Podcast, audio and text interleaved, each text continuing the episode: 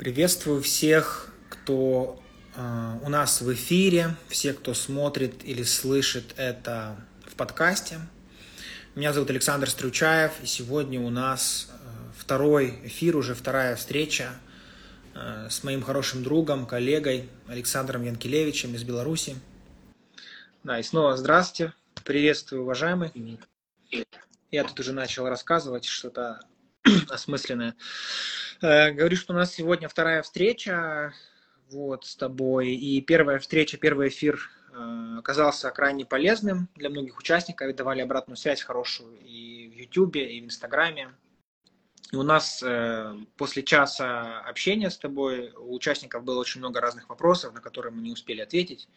И вот, собственно, мы с Сашей решили вот так вот организоваться и с вами пообщаться такой открытой сессии вопросов-ответов все, что касается темы смыслов, их потери, обретения новых опор, вот, и вот в эту сторону. А, поэтому, как бы, сегодня мы открыты просто к общению, вот, с одной стороны. Вы можете, у вас там должно быть такая штука, как возможность задать вопрос, посмотрите у себя в окошке, есть знак вопроса, можете писать туда вопросы, и мы будем на них отвечать, либо в процессе мы будем размышлять о тех или иных вещах, то есть э, будем расширять представление о смыслах с разных точек зрения. Вот. Александр? Э, присоединяюсь к заданному, заданной тобой рамке. Э, я думаю, что мы часик здесь проведем и без какой-то суперструктурированной там, лекции или вебинара просто пообщаемся. Поэтому, поэтому ждем каких-то вопросов, наверное, так. Наверное, так. Да, да, ребят, мы можем сделать, э, ждать ваших вопросов, или я могу еще, если будет слишком долгая неловкая пауза и придется вызывать агентство неловких ситуаций, я могу найти, найти ваши вопросы из прошлых эфиров и, собственно, начать. Поэтому давайте. По традиции моих эфиров, э, тот, кто первый задает вопрос, у того сбываются все желания. Да, поэтому можете задавать. Я буду зачитывать. Давайте. Да, не понимаю, как добрать. Потихонечку оба отвечаем, да, правильно я понимаю? А, да, да. Ну давай, короче, я начну тот, который прилетел в рамочку, а потом давай. пойдем уже по чату.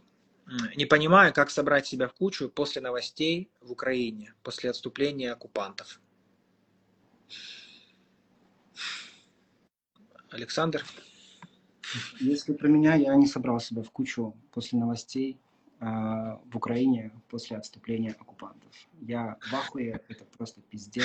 И я думаю, что сейчас нужно много времени для того, чтобы чтобы как-то вообще встроить это или ну, в картину мира, я не знаю. То есть это слишком большой разрыв пока на данный момент, причем ну, даже для тех, кто как бы является свидетелями, как мы с вами.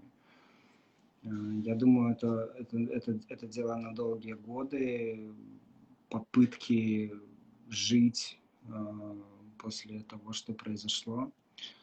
И ну, вот, вот так вот. Я, пока у меня нет ответа на этот вопрос, кроме как, э, если бы это была, если бы ваш запрос был в рамках терапевтической сессии, то, наверное, я бы спрашивал вас про... Ну, я бы спрашивал вас просто. То есть такие какие-то раскрывающие вопросы, что с вами, что вы чувствуете, куда это попало, там, как, как тело реагирует. То есть я бы давал возможность вентилировать переживания, вот, э, чтобы то, что происходит, ну, как-то ну, вот, происходило. Но каких-то пока э, значимых ответов я не вижу, кроме как вентиляции. Э, со своей стороны хочу сказать, что единственное, во что я себя собрал, так это в кучу. Все как правильно написал, это единственное, что я мог собрать. То есть э, с точки зрения там какой-то новой жизни, новых смыслов, я могу сказать, что я лично откатился в каком-то своем состоянии на несколько лет назад. Э, да, ну, то есть то, как я себя чувствую. И по сути, находясь вообще далеко за пределами всех событий, да, но являясь тем или иным образом наблюдателем, единственное, что я могу делать, это заботиться о себе, о каком-то своем состоянии, чтобы остаться продуктивным и делать что-то осмысленное. Да. Не, не утопать, э, скажем, в новостях, да, а реально заниматься чем-то полезным. Вот. Поэтому тоже ответа не проследует. Сашок, зачитаешь? Я мне не получается в этом новом. Да, да, да, да, сейчас зачитаю. Так, я буду зачитывать именно вопросы. Айгерим пишет, что как вернуться к жизни, ушли э, силы и вера.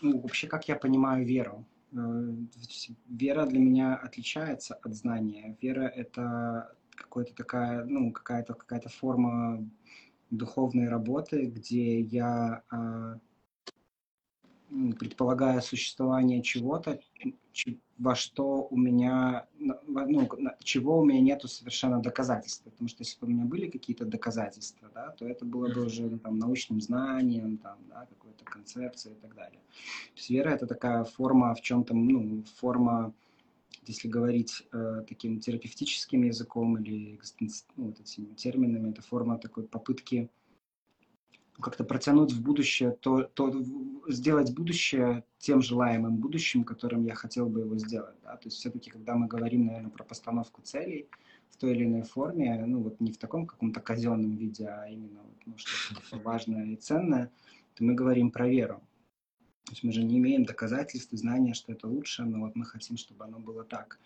Я думаю, что сейчас внутренняя работа каждого заключается в том, чтобы э, верить в то будущее, которое хотелось бы видеть, а, несмотря на то, точнее, смотря на то, что происходит, и при этом вот пытаться как-то все-таки двигаться в сторону человечности, в сторону ну, желаемого какого-то будущего. Это и есть внутренняя работа, потому что если бы ну, если бы все было так понятно и прозрачно, ну, это, ну, это было бы не работа души, не работа психики. Вот, хотя, конечно, ну, подобное... Вообще, э, я, я встречал такую версию, которая мне очень нравится и своей лаконичностью. Э, определение травмы и, на самом деле, депрессии. Вот в этом смысле mm-hmm. их э, как-то сродняют. В том, что травма и депрессия — это такие расстройства информированности. То есть mm-hmm. ты э, вдруг э, знаешь, начинаешь знать о мире больше, чем до этого знал. И это знание нарушает ту картину мира, ну, условно наивную, да, в которой можно было жить и верить в хорошее, в лучшее там, и так далее, опираясь на те опоры, на те свидетельства, которые были. То есть вдруг происходит что-то, что радикально эту картину нарушает. В депрессии ну, мы получаем доступ к каким-то состояниям, которым не имели до этого доступа, и это у нас резко начинает отличаться от людей, которые не испытывали этого состояния в травме у нас происходит опыт, который э, не должен был происходить. И вот там, я не знаю, это последние дни же много каких-то свидетельств о том, что вся эта история, она же повторяется. Да? То есть все это было там, какие-то лютая резня была очень много где в мире в разное время, и какие-то попытки как-то рефлексировать э, делались, однако ну, они там к чему-то приводили, но мы видим, что вот все как бы возобновляется, и э, мы сейчас с вами более информированы, чем были до 24 февраля и даже до конца марта после этих всех э, последних свидетельств. То есть и поэтому наша такая добрая картина мира, где есть человечность, где есть э, ну, какой-то вообще адекватность какая-то, да, она очень сильно трещит по швам. И вот как-то объять это очень сложно. И вот, ну, как-то признать, что это тоже есть, сделать это частью своей картины мира, что, ну, как бы, насколько я понимаю, травма работает таким образом, что сначала мы живем в мире, где, ну, условно, все хорошо, нет такого. Потом происходит что-то, как сейчас, и нам кажется, что все состоит из такого, все отвратительно, все бесчеловечно, все тотально плохо.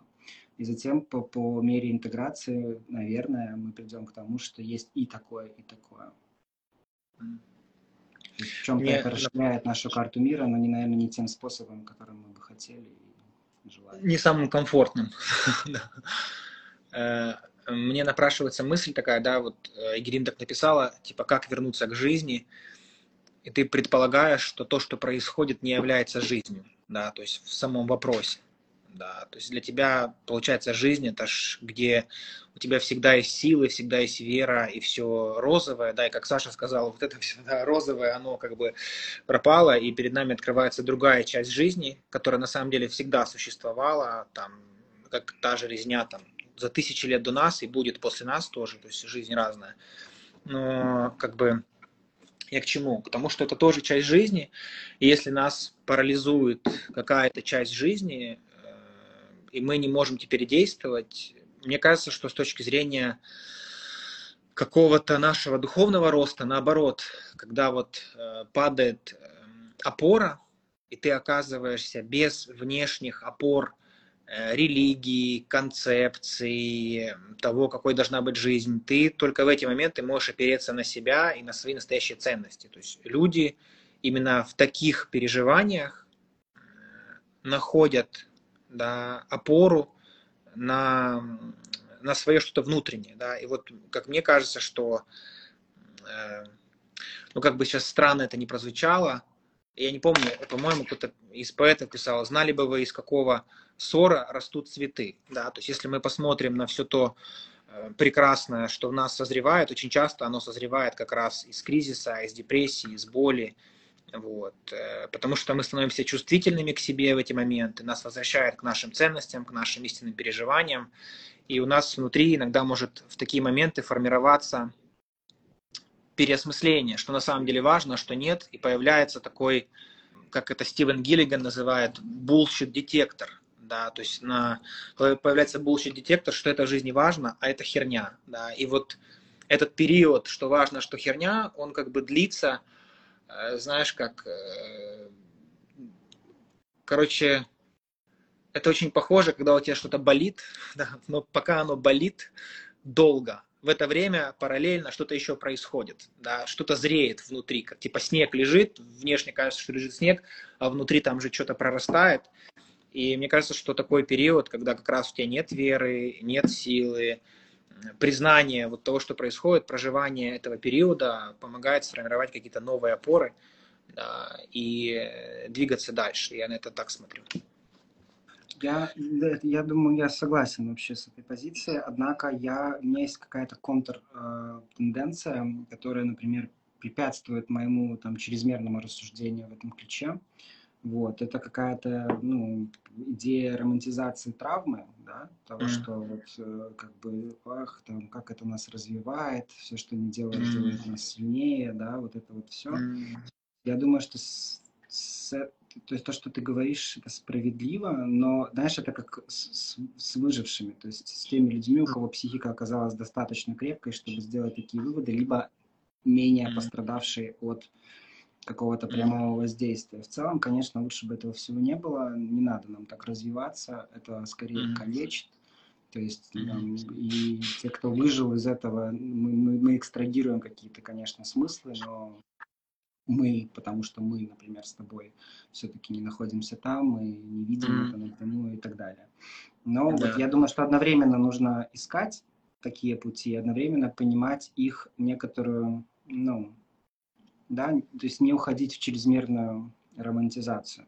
Вот еще был вопрос, э, который я успел заметить на эту тему, типа, а нужно ли вообще, э, ну, как, как не поломается ли психика от того, что вот так вот происходит? Эм, нужно ли это как-то интегрировать? Эм, психика ломается, в кавычках, как вы отметили, это она ломается все-таки, если я правильно понимаю, нет, э, все-таки нет попытки что-то интегрировать. Она ломается от какого-то воздействия и то есть что такое ломается, это не совсем как бы терапевтический термин, да, то есть mm-hmm. происходят, происходят какие-то разные процессы, они достаточно стадийные, они описаны, как мы проживаем травматический опыт, как мы проживаем этот шок, как, как, с какие, как, это, как это качает нас и так далее. Вот. Но я хотел заострить внимание, что мне кажется, большую психическую угрозу э, несет э, происходящее для людей, которые в данный момент от, от происходящего защищаются очень тяжелыми защитными механизмами, как то там, отрицание, вытеснение, э, реактивное образование, когда чувства переворачиваются, происходящее, проекция, когда я свое внутреннее содержание целиком размещаю в другом и начинаю против этого как-то агрессировать, воевать. И какой-то, ну, вот когда мы, когда наша психика задействует настолько сильные э, защитные механизмы, она, это неминуемо искажает вообще картину реальности. То есть мы начинаем жить в каком-то своем трипе, в своем, в своем э, мире, мало связанном с э, консенсуальной договорной реальностью, в которой живет э, люди, которые там как-то считывают более там, адекватно ту информацию, которая поступает. Вот. И я вот предполагаю, что последствия такого, такого, такой защищенности, они более тяжелые, чем если я открыто переживаю какие-то переживания. Mm-hmm. Например, в терапии, если там кто-то приходит и говорит про это, это не разрушает. Это наоборот. Несмотря на то, что мы получаем доступ к чувствам, и это может переживаться болезненно и всякое такое, это наоборот все-таки способствует облегчению. Спасибо, Санючек. Так, я иду дальше. Я вижу, что у вас вопросы есть в окошке. Я пока пройдусь по чату. Ксюша пишет, что она сейчас находится в состоянии, что двигаться очень страшно. Как это преодолеть? Двигаться имеется в виду там как-то предпринимать какие-то действия, да? Да, да, да, да. Вероятнее всего, что в жизни касательно новых смыслов, новых действий. А, как преодолеть а, неподвижность? Ну, опять же, да, тут я, я не знаю прямых каких-то ответов на такие вопросы. То есть я бы, ну, рассуждала, а где вы, ну, то есть что, что в какой момент э, заморозило, от каких чувств, да? Там, что значит двигаться, куда мы двигаемся. То есть я бы задавал вопросы здесь, ну, э, как минимум, если бы я работал, вот, а на каком-то таком уровне я, ну, какой-то, если говорить про какие-то рекомендации, то с моей точки зрения вот этот, вот это желание куда-то двигаться, актуализированное на фоне такого кризиса, это может быть само, само по себе такое очень невротичное, свойственная мне попытка интегрировать тревогу.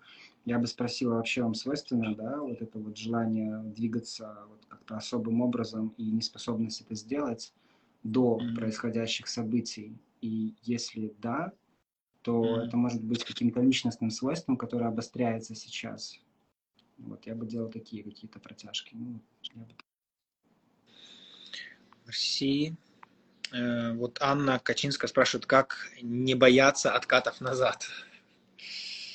Откатов. Э, как, как ты понял этот вопрос, Саня? Э,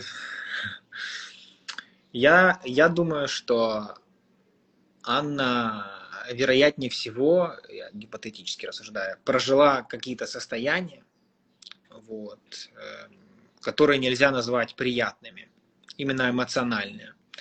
И сейчас у Анны возникает некие переживания по поводу того, чтобы не вернуться в эти переживания снова, потому что их трудно переживать. И она вот думает, что бы мне такого сделать, да, чтобы не откатываться, потому что это сложно переживается.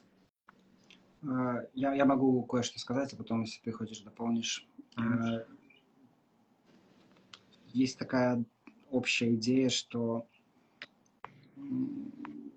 сама попытка избежать каких-то состояний, она не очень релевантна, потому что мы в любом, они в любом случае меняются. Если они не меняются, это проблема. И, и, вероя... и ждать отката к каким-то состояниям, которые были нежелательны, это достаточно ну, релевантно. Вероятность того, что мы окажемся в тех состояниях, в которых мы бывали снова, достаточно высока. Я думаю, одно из усилий терапевтических, таких поведенческих, которые можно делать, это делать усилия не потому, чтобы не откатываться, а потому, чтобы находить способы выходить из не застревать в тех состояниях, в которых нам сложно. То есть находить mm-hmm. какие-то опоры, способы переключаться настолько, насколько это возможно. Э, плюс от себя тоже хочу сказать, что э, сам смысл избегания таких э, ситуаций, он подразумевает, что, ну, что их сложно проживать. Но логика не в том, чтобы да, их избегать, а в том, чтобы а, либо научиться их проживать, правильно, либо научиться восстанавливаться после них. Вот странная штука, допустим, изучая там стресс, стресс, интересная, ну, интересная закономерность, как стать стрессоустойчивым да, по отношению к каким-то факторам. Тебе нужно эти факторы, во-первых, пережить, а потом сделать так, чтобы психологически и физически ты прошел этап восстановления от этих факторов. То есть ты восстановился, да, то есть расслабился, другими словами. И когда ты расслабишься после сильного стресса, в следующий раз этот стрессовый фактор не будет для тебя стрессовым, потому что твой организм умеет восстанавливаться, да.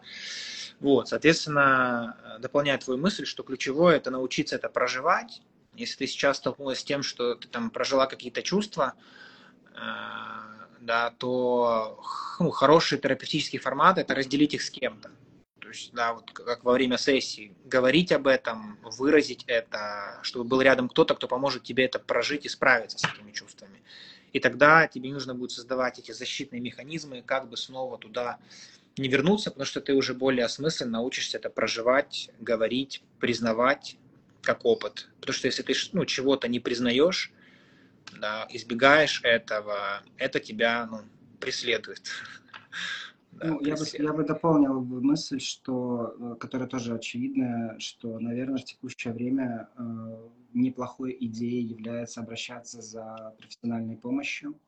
Оно и в мирное время неплохая идея, но сейчас, наверное, особенно, особенно те, кто как-то находится в непосредственной близости Э, сейчас много волонтерских проектов э, разных. Если вопрос в деньгах, то как раз сейчас этот вопрос решаем, потому что все хотят как-то помочь, все хотят участвовать. И вот найти человека, с которому можно ну, как-то высказывать, об которого можно как-то отражаться, ну, разделять то, что происходит, это очень важно. И вот если вы еще думаете, находитесь в каких-то размышлениях, то, конечно, рекомендация э, ну, брать помощь, брать, э, ну, брать какой-то саппорт.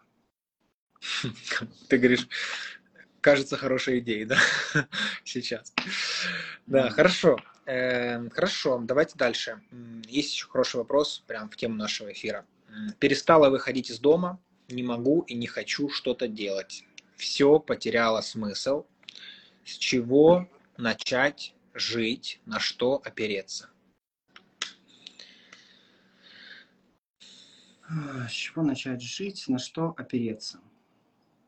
Вообще, ну, здесь в вашем вопросе есть это все, которое всегда, всегда необходимо как-то деконструировать, да, то есть что именно потеряло смысл. А, найти этот слом. Мне понравилась цитата, которая сейчас гуляла где-то, где-то гуляла цитата Франкла о том, что Франкл, Виктор Франкл, который основатель терапии смысла, на которого, идеи которого мы здесь, не ссылаясь на него, на самом деле, во многом тиражируем. И это человек, который прошел концлагеря и видел вот всю эту бесчеловечность во всей красе очень много лет. И э,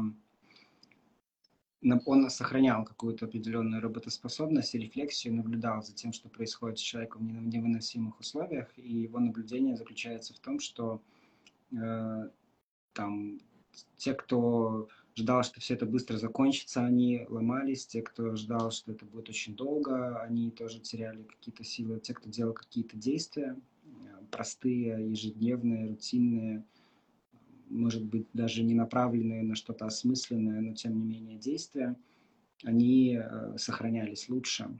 Поэтому, возможно, ну, какие, если, если бы мы с вами работали, наверное, я бы определил какой-то пул базовых действий, которые для вас, для вас сейчас допустимы, и делал бы их. Может быть, это писать дневник, может быть, это э, там, выйти, пройтись вокруг дома, зайти. Может быть, это кому-то позвонить, э, о чем-то поговорить. Опять же, я думаю, не лишним будет, ну, не лишним была бы, если у вас есть такая внутренняя возможность, это обратиться за помощью и как-то через эту ниточку вытягивать себя. Спасибо. Сейчас есть хороший вопрос.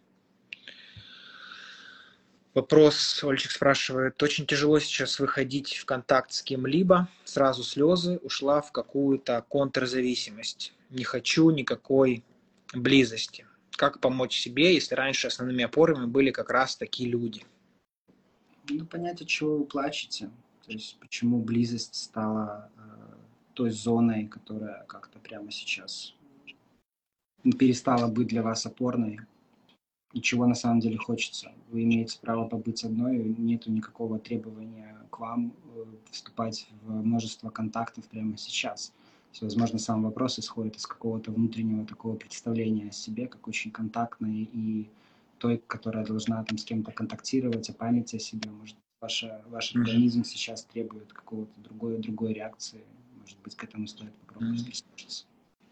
Да, плюс, э, цитируя того же Франкла, стоит помнить, да, что нормальный человек в ненормальной ситуации реагирует ненормально. То есть для вас такая реакция может быть необычной и непривычной для себя. Да, но учитывая события, это нормальная реакция организма, там, не, не хотеть общаться с кем-то и коммуницировать. Ну вот да, эту идею мы можем еще раз подчеркнуть, что много и многие из реакций сейчас не нуждаются в том, чтобы их исправлять. То есть психика все-таки достаточно мудра в том, чтобы реагировать сообразно тем ресурсам и тому воздействию, которое на нее было оказано. Поэтому все симптомы типа там невозможности ничего делать, субъективной потери смысла, там, невозможности контактировать, слез, каких-то эмоциональной нестабильности, диссоциированности, да, э, ну, каких-то вот всплесков, это все вообще-то является в рамках нормы с точки зрения вот вообще э, работы с травмой. Первые полгода, что бы ни происходило, является в той или иной форме нормой. Мы, лишь можем ну, давать человеку то, о чем он просит, как-то заботиться о нем, но не корректировать те процессы, которые психика выбрала для того, чтобы справиться с ситуацией. Вот, поэтому, ну, этот фрейм о том, что не то, чтобы мы ничего не можем сделать, а о том, что, ну, это, закончится, это перейдет в какие-то иные фазы, и сама идея, что нужно быстро все поправить, она невротична, она исходит из какой-то части, которая в отчаянии начинает атаковать меня, там, давай, соберись, тряпка, там, все, делай то, что надо, там, все уже, вот, уже тут новую жизнь начинают, там, какие-то окна возможностей, а ты сидишь, ничего не делаешь, там, подумаешь, война, ну, у всех война, ну, чего ты так плохо реагируешь, да? То есть вот эти вот, если вы узнаете какие-то такие внутренние голоса, это, конечно же, ну, это, конечно же, это, конечно же, способ как-то справиться. Самообвинение, агрессия по отношению к себе в этом случае, скорее всего, будет реакцией на бессилие, которое мы испытываем, которое является более тяжелым переживанием, чем агрессия для нас, потому что бессилие, его надо во что-то конвертировать, потому что его выдержать очень сложно.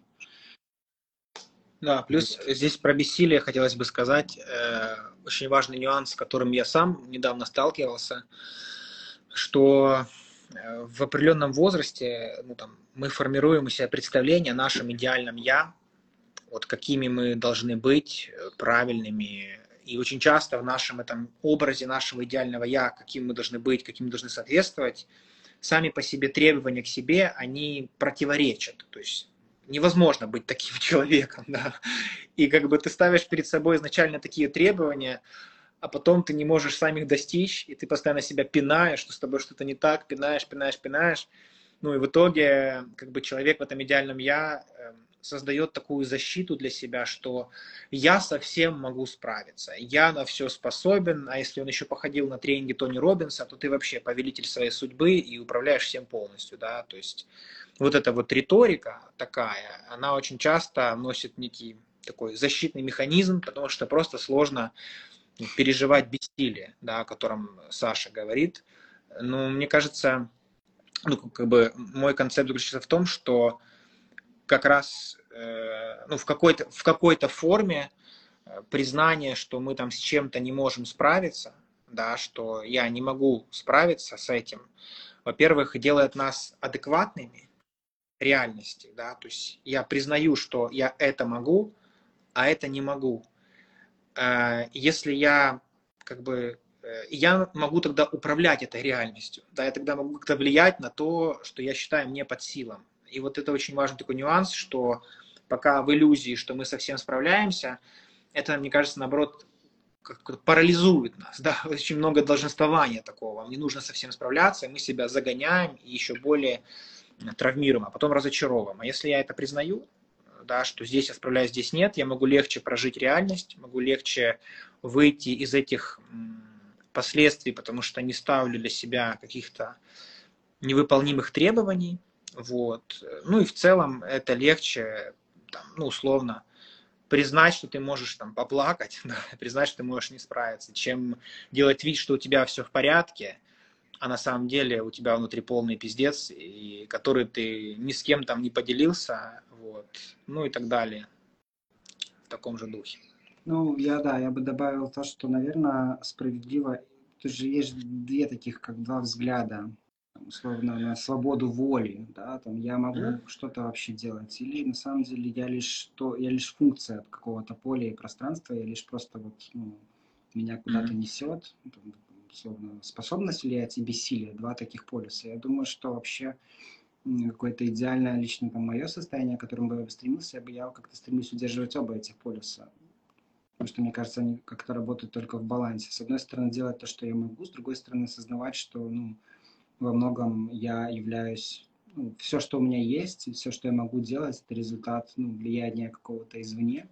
И я могу благодарить, если это там, позитивное влияние, не знаю, молиться, если это то, что мне сложно пережить, как-то, чтобы это пережить. Ну, вот какие-то такие нюансы. Но вообще, думаю, бессилие это тоже такой важный, важный мотив. Э, вот мы немножко, немножко касались этой темы про беспомощность, э, про бессилие, э, с которой мы проживаем. Если бы я работал с этим в сессии, я бы тоже деконструировал тотальность бессилия. То есть есть люди, которые попадают в это и все остаются там они попадая, попадали в это и до всех кризисных событий, что я ничего не могу там, и так далее. Просто сейчас это более актуализировалось. Я бы искал лазейки. Все-таки есть вещи, которые мы можем сделать. Мы можем сделать реальную пользу для конкретных людей. Мы можем их делать в виде каких-то символических действий, посвящая их тому будущему, которое я бы хотел видеть. То есть мы можем поддерживать себя, мы можем поддерживать близких, э, то есть есть много, наверное, вещей, которые из-за тотальности вот этой беспомощности кажутся нам какими-то не очень существенными, там мы их не видим, обесцениваем. Я бы искал все-таки лазейки для того, чтобы делать действия, и лучше всего, если эти действия будут направлены на конкретных людей. Таким образом мы усиляем эти связи, мы получаем доступ к какой-то солидарности, какой-то близости, и она балансирует эту беспомощность.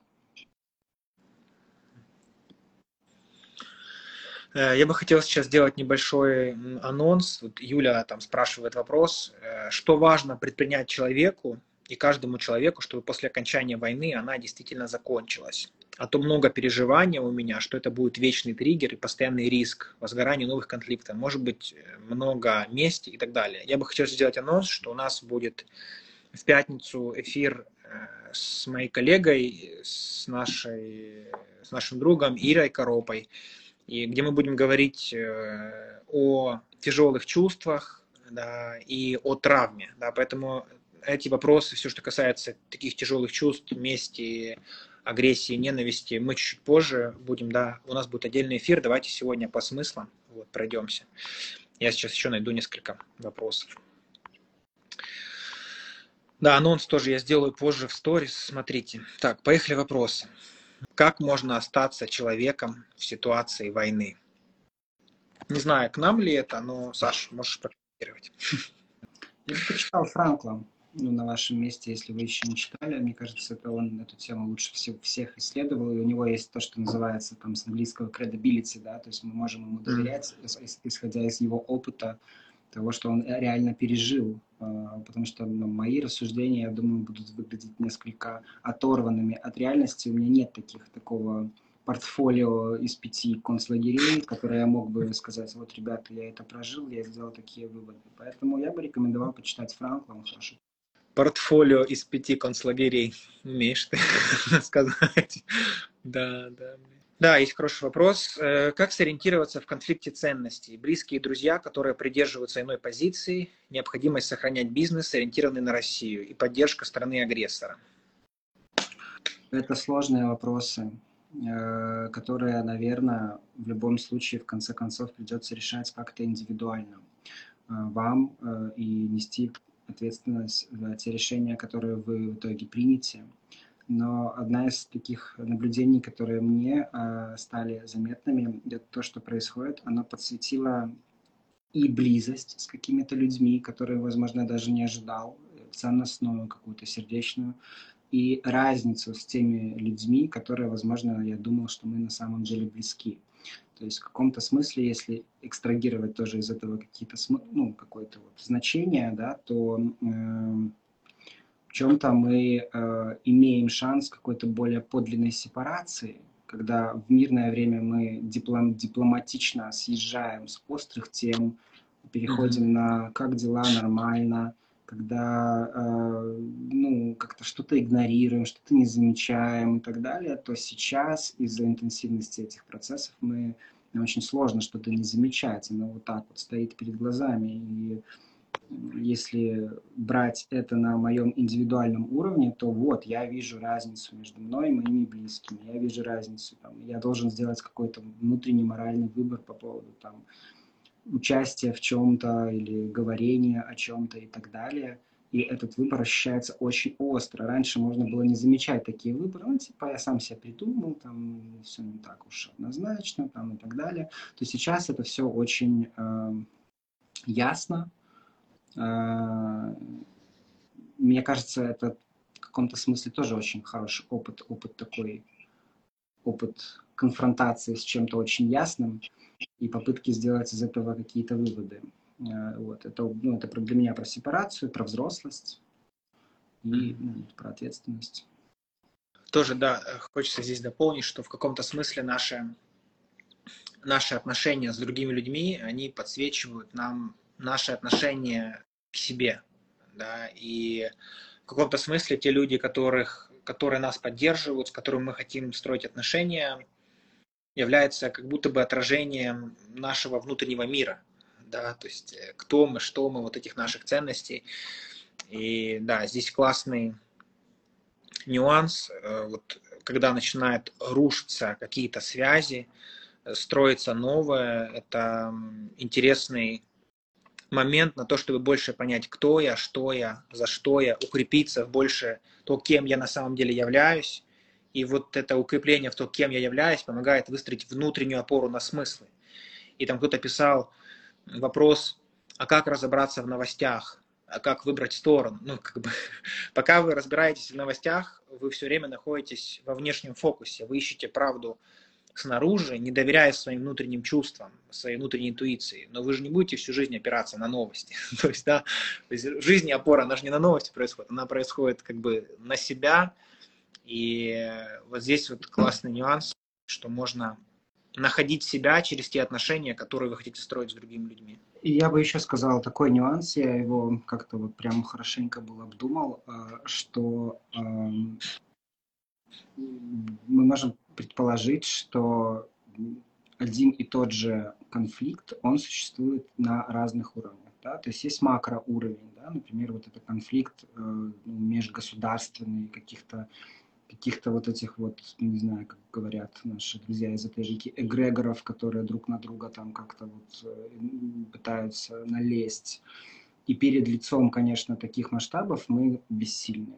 Но э, у нас у всех есть э, контексты, в которых мы э, находимся и в которых мы проявляем, в которых мы испытываем какие-то те же переживания. Например, на работе нам нужно как-то прижиматься или молчать, чтобы все было хорошо. В семье нужно, в семье там это когда-то проигрывалась какая-то агрессия, с которой нам приходилось мириться или замалчивать, или как-то дипломатично съезжать. А, там, в наших личных отношениях это может проявляться как там попытка какого газлайтинга как-то все это типа замылить и как, как себя отстоять.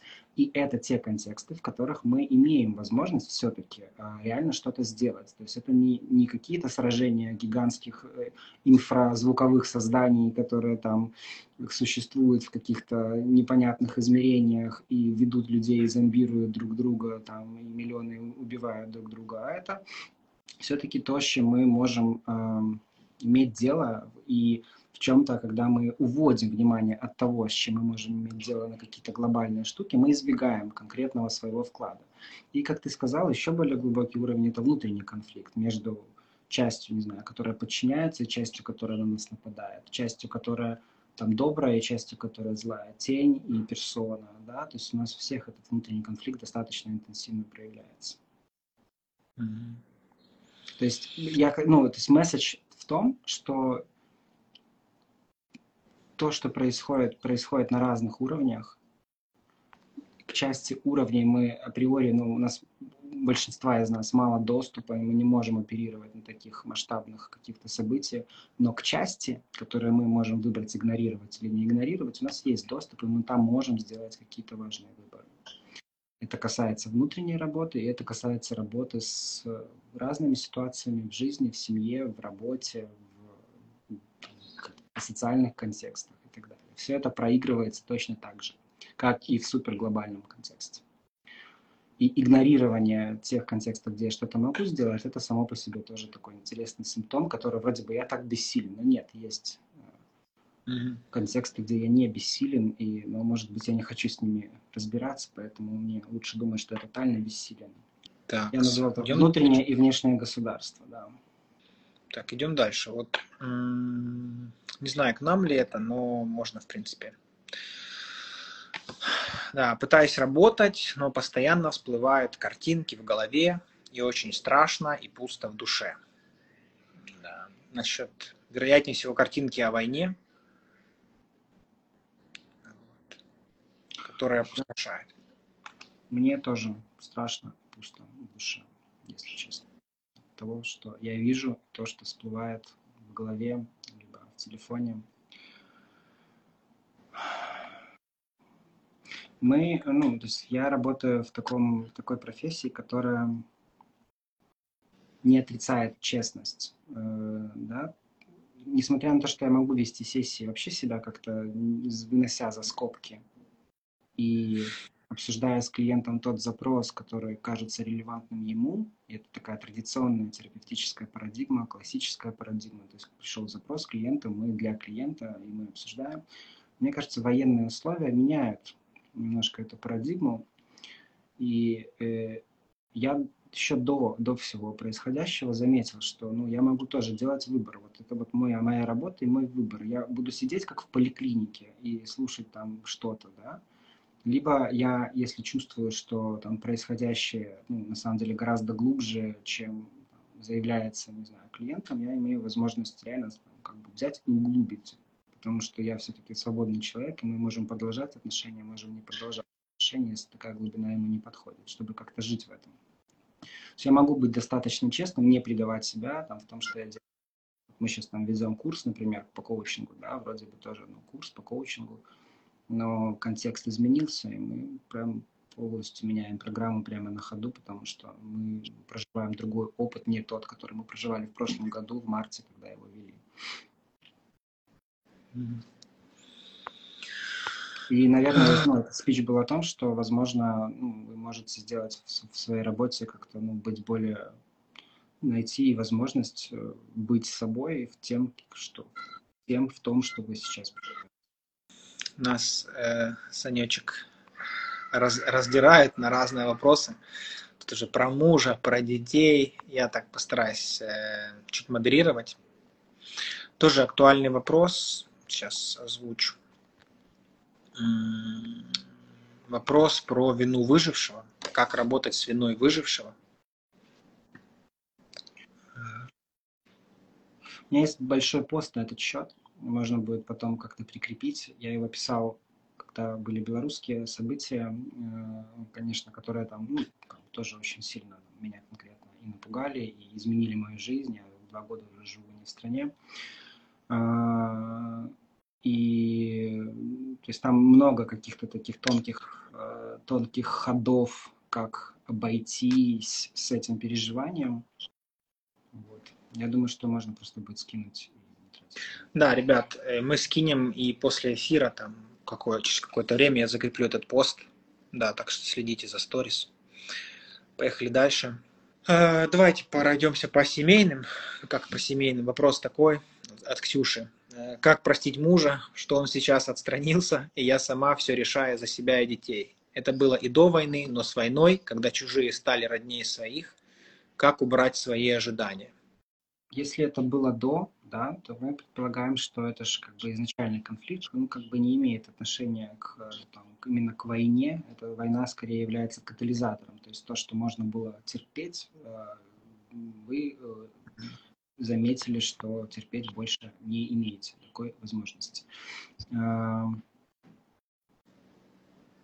вот. А дальше мы уходим просто в область вообще ожиданий, в область э, какого-то либо семейного консультирования, либо э, ну, от кого и что на самом деле я жду, э, там, вообще свойственно ли мне ждать что-то такое от мужчин, э, как у меня с папой дела, отношения стоят, что, что на самом деле я чувствую, когда обвиняю, э, потому что, ну, там, когда в таком контексте, в котором этот вопрос для меня звучит, это же какая-то форма такого тоже смещения, да, то есть ну, я обвиняю, что он не участвует. Что за этим стоит? Почему он должен участвовать с моей точки зрения? Это отдельный, отдельная сессия терапевтическая. Да, да вот классный вопрос тоже, э, считаю его полезным, распространенным насчет помощи. Э, можно ли помочь тем, кто попал в более сложную ситуацию, чем я сама пережила? Имею ли я на это право? Очень да, хороший. Хороший вопрос, он, он сложный. Я плаваю в ответе на этот вопрос. Э, у меня есть какие-то поддержка и того, и другой, такой, той, и другой стороны. Я думаю, я бы ответил так, что наше, одно из ключевых качеств нас, как терапевтов э, или коучей, или каких-то других представителей помогающих специальностей – это тот опыт, который мы прожили, и то, как мы его обработали. А, тот опыт, который мы прожили, и то, как мы его обработали. Потому что именно этот опыт делает нас какими-то такими ну, человечными, фактурными, эмоционально годными для того, чтобы работать. То есть, вот, обычно в мирное время мы говорим только, ну, то, какие мы клиенты, такие мы как бы и терапевты в этом смысле. Да? То есть если я умею погружаться в отношения, умею чувствовать боль, то свою, то, наверное, я смогу чувствовать и боль другого человека. Вот. А, сейчас, я думаю, если вот отвечать на вопрос, например, тех, кто не очень сильно там, так сильно затронут и хочет помочь, а, например, в волонтерском формате, я думаю, это релевантно, потому что сейчас задача это в чем? Ну, слушать, задача помогать, раскрывать, эмпатировать, э, вникать, и на мне, ну, в каком-то смысле даже наоборот – чрезмерная затронутость такими переживаниями сейчас может быть преградой к тому, чтобы помогать другому человеку, потому что я слишком сам в травматическом опыте и становлюсь непригодным, да, то есть я не могу выдерживать другого человека, слишком для меня. Вот такой-то баланс между чувствительностью и включенностью и все-таки неповрежденностью с... вот так вот. Там еще был какой-то вопрос хороший про о чем позиция про фейки от Ани. Да, да, Ани. про что позиция о том, что все фейк и все фотошоп. Да. Вот, ну, мне кажется, мы пару раз попытались это артикулировать. Задействуются очень тяжелые защитные механизмы, настолько тяжелые, что лично я никогда не думал, читая про них каких-то психиатрических там классификациях э, и описания там психически больных людей, что, э, что это так работает, что это настолько тотально, настолько невыносимо и мощно. Да? То есть э, есть, ну, я встречал мнение, что это такая одна из первых войн, которая настолько хорошо документирована, ну, там, селфи, как бы, всеми, да, да, людьми, да, да. потому что, ну, тут... Есть Инстаграм, есть Фейсбук, есть фото, Европа, интернет. у всех есть телефоны, да, то есть это как бы там, ну, как бы очень достаточно как бы развиты мы в этом смысле и как можно этому всему противостоять. Я, у меня проходит аналогия только с... Я достаточно так интересовался э, вообще формированием каких-то тоталитарных так называемых сект, как вообще это происходит. И э, ну, вообще достаточно не очень много не очень многого достаточно для того, чтобы человек реально терял связь с реальностью, с родными, забывал, там, продавал квартиру. То есть достаточно изолированности от других точек зрения – и надавливание на какие-то чувствительные точки. То есть на страх, на вину, на стыд, э, на, ну, на какие-то обязательства. И буквально несколько дней в, таком, в такой атмосфере, и тот человек, который там, наслаждался своим критическим мышлением, его полностью теряет. И нужны месяцы, месяцы, месяцы на восстановление, потому что все, психика, она начинает как-то слоиться. И поэтому я думаю, что то, что происходит, то вот эта тотальная степень отрицания, это вот, ну, схожий, схожий процесс, потому что там много разных чувств. Страх перед своими стыд, вина перед большинством, потому что происходит что-то ужасное, я типа соучастник. И если я это признаю, ну, это очень серьезное усилие вот этого покаяния, да, о том, что я являюсь тем, кто поддерживает это, э, недоступное, похоже, этим людям на данный момент. Вот. И чтобы как-то себя сохранить, они задействуют такие тяжелые защитные механизмы чтобы полностью вырезать. И, ну, как бы история Германии показывает, что и выхода ее из войны, что там это все заняло очень много времени. Еще есть важный нюанс э, того, как э, работают определенные технологии, связанные э, с тем, что, в общем, пропаганда есть одна э, технология, которая основана просто на наших биологических особенностях. То есть суть в том, что мы хотим определенности. Да. Людям нужна определенность, а не определенность вызывает у большинства людей тревогу. И если посмотреть на просто телевидение, где много пропаганды, мы можем увидеть одну интересную стратегию, как влияет на людей. Когда происходит некое событие, показывают много противоречивых версий одна версия, вторая версия, третья версия, четвертая версия. И смысл в том, что когда человек смотрит за количеством версий, у него происходит, а, либо полная тревога, непонятно кому верить, да, то есть непонятно, что из этого правда, и он либо отстраняется от количества версий, потому что это уже до тошноты, какая-то тема настолько тошна, тошнотворна, этого слишком много, что он отстраняется и больше не хочет в этом участвовать. Да, это первая идея. Вторая идея, э, если людей очень долго, как говорят, э, так я услышал это от полицейского, кошмарить. Да. Когда людей долго кошмарят в новостях разными версиями, у людей вызывает огромное количество тревоги. Да, тревоги, как будет, что будет. И когда человек тревожен, и когда человек не знает, что правильно, когда он находится в неопределенности, когда все шаблоны открыты, он готов принять любую версию, которую он предлагает, которая хоть как-либо его успокаивает. И в данном случае человек реагирует не на правду, он не раз, размышляет рационально своим неокортексом, да, своим человеческим мозгом, он размышляет эмоционально. И ему предлагают какую-то одну новость, которая просто закрывает за секунду его главную э, тревогу. И человек не успевает сообразить, что эта новость ну, ничего общего с логикой не имеет, она просто полезна для эмоций. И человек э, скорее верит не э, в новость, не в идею, а скорее он становится э, сторонником той эмоции, которую у него эта идея вызывает. Да. И он понимает, что эта идея во мне вызывает классную эмоцию, поэтому я буду в нее верить, потому что все другие идеи, они, а, могут забрать у меня мою классную эмоцию, выбить меня из моих привычных э, там, состояний, поэтому я отказываюсь верить во все другое, что хоть как-то меня сдвигает с моего прекрасного самочувствия. Да, то есть это тоже работает, тоже видели много раз. Я бы посмотрел на это два слова вообще с точки зрения ну, каких-то таких психопатологических процессов, да, то есть это же в чем-то такая глобальная паранойя, то есть это проекция да. о том, что все очень э, ну, все на нас нападают. Это э, мнительность, мы самые-самые. Это подозрительность, все не так однозначно, все врут, все как бы нас тут, это все на самом деле глобальное, вы все пешки, а мы только я знаю, как на самом деле все обстоит. И вот я вам... И огромная агрессивность, которая свойственна ну, паранойи как, как заболеванию, как паранояльному психозу как заболеванию. Вот, смотри, у нас там время, да, я смотрю. Да, да. Две минуты.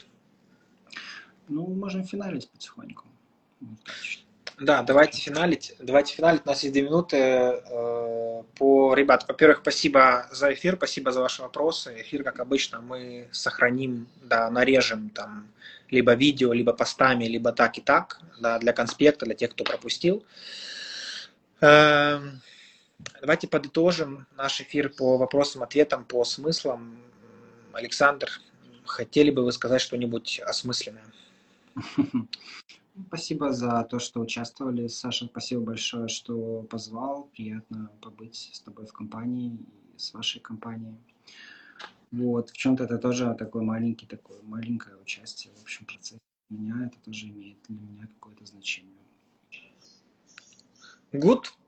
Что, э, уважаемые, э, да, в общем, э, у нас впереди будет еще несколько эфиров. Напомню, будет эфир по травме и по сложным чувствам. Да, и мне сейчас периодически пишут в Инстаграме, Александр, что делать, когда хочется убивать. Вот. Подобного рода эфир у нас будет в ближайшее время в пятницу первый.